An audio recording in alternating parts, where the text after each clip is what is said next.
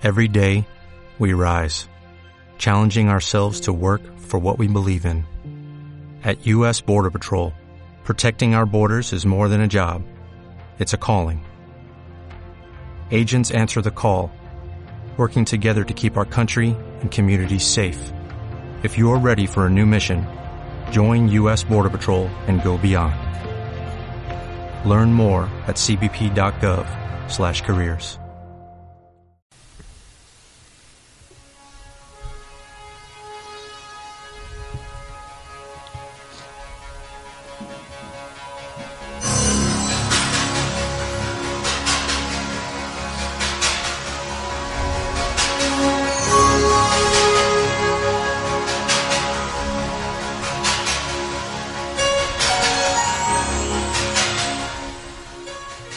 Hola, señores, señoras, bienvenidos a la tertulia de Ignacio. Hoy contamos con la presencia de los siguientes invitados. El señor Santiago Abascal, secretario general de Vox. Hola. Pablo Iglesias, secretario general de Podemos. Muy buenos días. Y Franco Bahamón de Lara, nieto de Franco. Buenas. Bueno, comenzaremos la tertulia con la siguiente pregunta. Señor Abascal, ¿cómo explica que tanta gente haya votado a su partido político?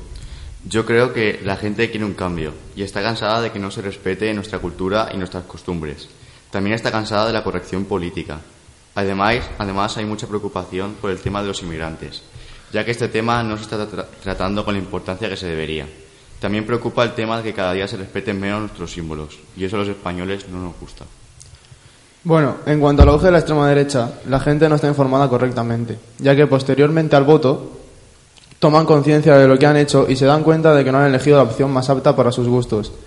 Esto ocurre en las personas que votan por el mero hecho de haber escuchado dicho partido de otra gente, por ser un partido nuevo, etc. Esto desencadena una gran confusión de votos que estoy seguro de que a muchos españoles les ha pasado. Yo creo que el conjunto de todos los problemas que ha enumerado el señor Abascal ha sido la razón de que ascienda la extrema derecha. No creo que todos los votantes de Vox estén realmente de acuerdo con gran parte del programa electoral de Vox. Yo lo que veo más como un voto de protesta y de que la sociedad no puede seguir evolucionando por este camino.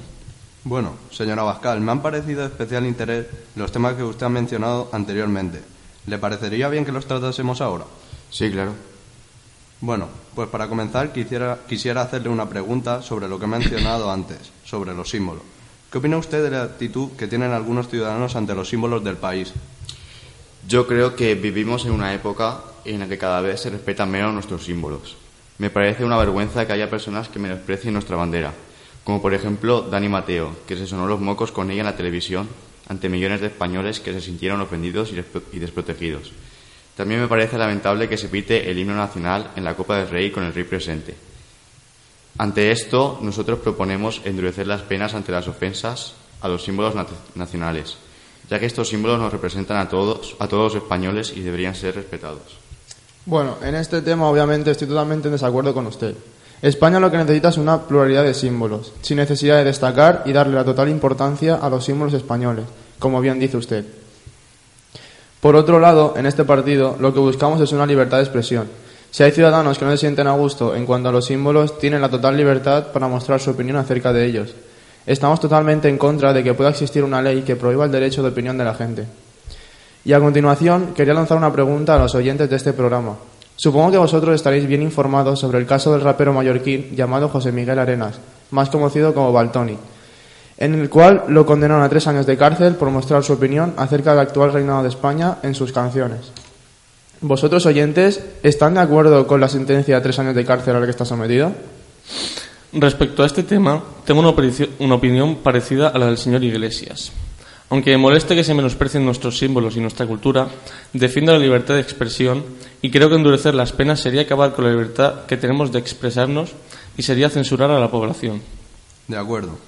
Señor Iglesias, ¿qué opina usted sobre el tema de los inmigrantes en España? Según tengo entendido, estoy muy disgustado frente a la opinión que tiene el señor Abascal frente a los inmigrantes. Me parece una actitud inhumana expulsarlos del país por el hecho de venir de fuera. Nosotros lo que buscamos es facilitarles el arraigo para que puedan continuar sus vidas aquí, sin ningún problema. Por desgracia, en este país se suelen dar voz a muchos rumores o mitos. Por ello, ahora voy a nombrar los tres mitos que se siguen diciendo actualmente frente a los inmigrantes. Disculpe, disculpe, señor Iglesias. Antes de ofrecernos los datos, Permita primero que el señor Franco y el señor Abascal ofrezcan sus, posturas ante este tema. Señora Abascal, usted que en diversas ocasiones se ha declarado en contra de los inmigrantes que llegan a España, ¿qué le parece que los españoles emigren a otros países en busca de mejores condiciones de vida? A lo largo de la historia han ocurrido tres grandes subidas del país, en el 39, en el 60 y en la actualidad a causa de la crisis. El año pasado, 76.197 españoles emigraron fuera del país y la cifra total de españoles en el extranjero es de más de 2.400 millones. No, 2.400.000, perdona. Y esto no acabará en un futuro. Según un estudio del Centro Reina Sofía sobre adolescencia y juventud, más de, la mitad de jóvenes españoles tendrá que emigrar por trabajo en los próximos dos años. Y ya terminados de exponer mis argumentos y datos, tengo una pregunta enfocada más a lo moral. Si, usted tuviera que emigrar a otro país por cualquier problema grave y tuviera que ser de manera ilegal, ¿lo haría? A ver, yo si tuviera que emigrar a otro país, lo haría de forma legal, ya que cuento con los medios necesarios para hacerlo. En cuanto a nuestra postura ante la, la inmigración, nosotros entendemos España como una propiedad privada de los españoles. Y los españoles debemos poder decidir quién entra en nuestro país y quién no. Y mirar primero por las necesidades de los españoles y por los intereses de nuestro país. Además, nosotros proponemos deportar a los inmigrantes que estén de forma ilegal hacia su país y también deportar a los inmigrantes legales que hayan cometido tres delitos leves o uno grave. Es decir, solo expulsar a los inmigrantes que no aporten nada bueno a nuestra sociedad. Bueno, y ahora, si ustedes me permiten, para reforzar mis argumentos, me gustaría continuar nombrando los diferentes mitos. Uno de los más populares es lo que cobra un inmigrante frente a un español.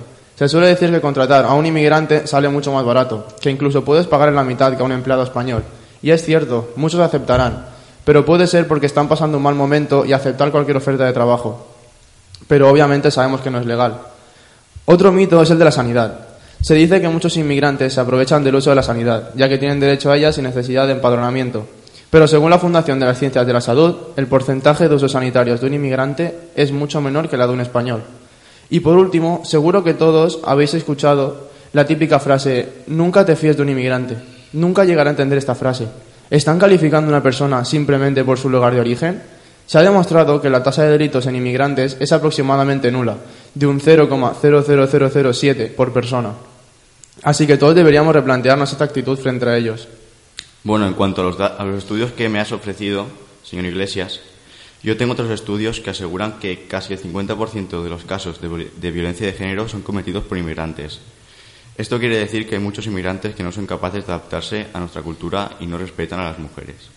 De acuerdo, señora Bascal. Ya que mencionó el tema de la violencia de género en su última aparición, le voy a hacer una pregunta. ¿Por qué motivo Vox se ha manifestado en contra de la ley de la violencia de género? A ver, nosotros estamos en contra de leyes ideológicas que vulneran los derechos fundamentales de una parte de la población, como es el caso de la ley de violencia de género. En Vox nos oponemos a las medidas discriminatorias que se imponen con esta ley. Y también estamos en contra de la utilización de los incontables fondos públicos que se destinan para resolver problemas que realmente no existen. Nosotros proponemos cambiar esta ley por una ley de violencia intrafamiliar, que proteja por igual a ancianos, niños, hombres y mujeres.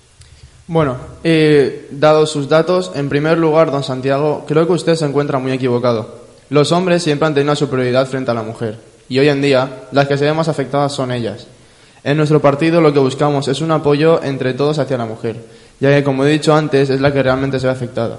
Por ello, estamos levantando la Ley Integral de Protección contra la Violencia de Género. Esta ley abarca aspectos preventivos, educativos, sociales y penales las principales funciones son la educación de hombres desde bien pequeños, el aumento de la condena, es decir, que sea más duradera y más dura, y hacia los agresores, y todo tipo de ayudas que se le puedan proporcionar a la mujer.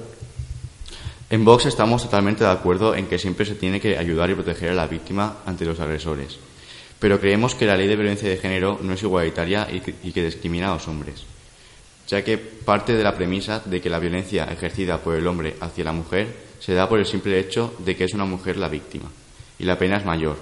Pero en el caso de que sea la mujer la que ejerce la violencia sobre el hombre, no se trata como que la mujer ha ejercido esa violencia sobre el hombre por el hecho de ser hombre, sino que se trata como un delito diferente y las penas son menores. Eh, por eso nosotros nos oponemos a esta ley. Además, nosotros también queremos perseguir las denuncias falsas y endurecer las penas ante estas denuncias. Ya que, el señor Abascal ha comentado el tema de las denuncias falsas, voy a hacer hincapié en él. Es verdad que hay un bajo porcentaje de denuncias descubiertas como falsas, pero eso no quiere decir que no, haya más denuncias falsas que no han sido descubiertas. La magistrada María Sanauja señaló que muchas mujeres utilizaban la ley para obtener mejores condiciones en los, procesos civiles de ruptura de matrimonio. Y la Asociación de Padres con Custodia de los Hijos aseguró que hay abogados que dicen a las mujeres que interpongan una denuncia falsa para quedarse con la custodia de los hijos y de los bienes. Expuestos ya mis argumentos, yo pienso que se debería castigar más las, las denuncias falsas y aumentar su pena para que cuando se denuncie sea de verdad y no por otros motivos como beneficio propio o venganza. Vale. Don Santiago, ¿qué opina de todo lo que se está diciendo de Vox en las redes sociales? ¿Cree que todo lo que se dice es real? Eh, yo creo que se están manipulando nuestras palabras en las redes sociales y que le están diciendo cosas que son falsas, como que somos unos fascistas o que queremos proteger a la mujer. Eso es mentira y cualquier persona que se haya leído nuestro programa electoral sabrá que se están manipulando nuestras palabras tanto por redes como por los medios sociales, o sea, por los medios de comunicación. Pero bueno, realmente yo creo que esto nos beneficia más que, nos más que lo que nos perjudica. Y mientras que los medios de comunicación sigan manipulando, nosotros seguiremos sumando votos. Sinceramente, pienso que si hay una información que va por las redes sociales, significa algo. Dudo mucho que toda la gente que diga dicha información mienta. Además, es posible que la gente exagere un poco con las declaraciones que se forman. Pero una cosa no me puede negar, señor Santiago. Usted tiene un pensamiento relacionado con el fascismo, y es cierto que no está en contra de la mujer, pero tampoco la apoya. En mi opinión, en la mayoría de los casos se manipula la información, pero no solo en beneficio de uno, sino todos utilizan la información para beneficiarse. La gente y los medios manipulan la información para llevársela a su terreno y beneficiarse de ella. Bueno, señores, señora, lo siento, pero ya no queda más tiempo.